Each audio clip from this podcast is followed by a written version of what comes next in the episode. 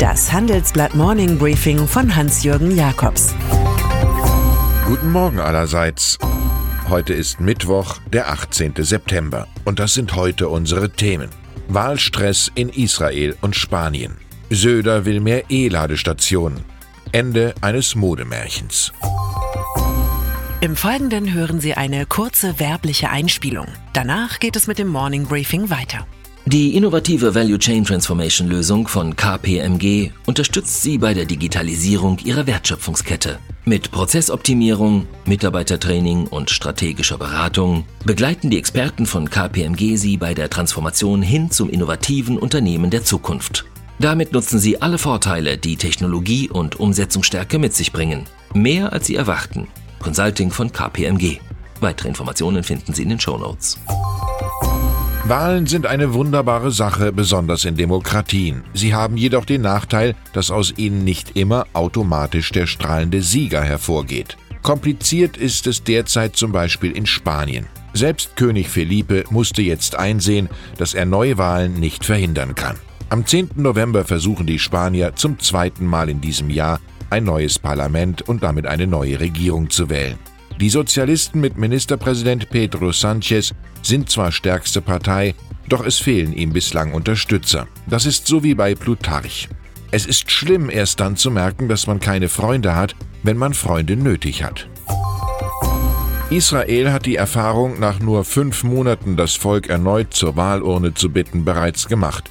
Dort wurde gestern erneut abgestimmt. Und wieder gibt es ein Patt zwischen dem regierenden Likud-Block und der Opposition Blau-Weiß. Für Ministerpräsident Benjamin Netanyahu ist das eine Schlappe, für Widersacher Benny Gantz ein Erfolg. Das Patt von Jerusalem könnte nach zehn Jahren das politische Ende von Netanyahu bedeuten. Er hat vor allem Stimmen an Avigdor Liebermann abgegeben, den Gründer einer rechten Partei, die bei russischsprachigen Einwanderern punktet.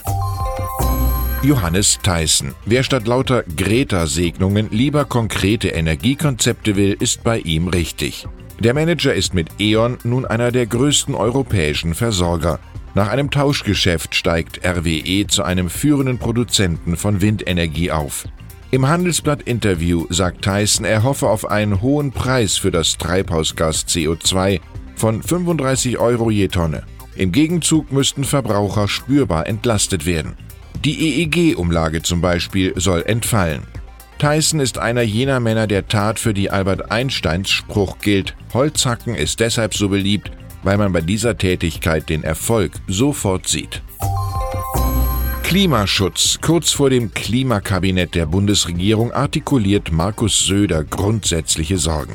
Klimaschutz dürfe nicht zur Rezessionsgefahr und zum Menetheke für die Autoindustrie werden. Das sagt der bayerische Ministerpräsident und CSU-Chef in unserer Titelstory. Wir verbrennen gerade den Ast, auf dem dieses Land sitzt. Er fordert Anreize und Entlastung statt bloßer Verteuerung von Benzin und Heizöl. Konkret fordert Söder eine Million neue Ladestationen für E-Autos. Der Christsoziale redet auch von einer Innovationsoffensive für energetische Sanierung von Wohnungen sowie von einem intensiveren Handel mit CO2-Verschmutzungsrechten.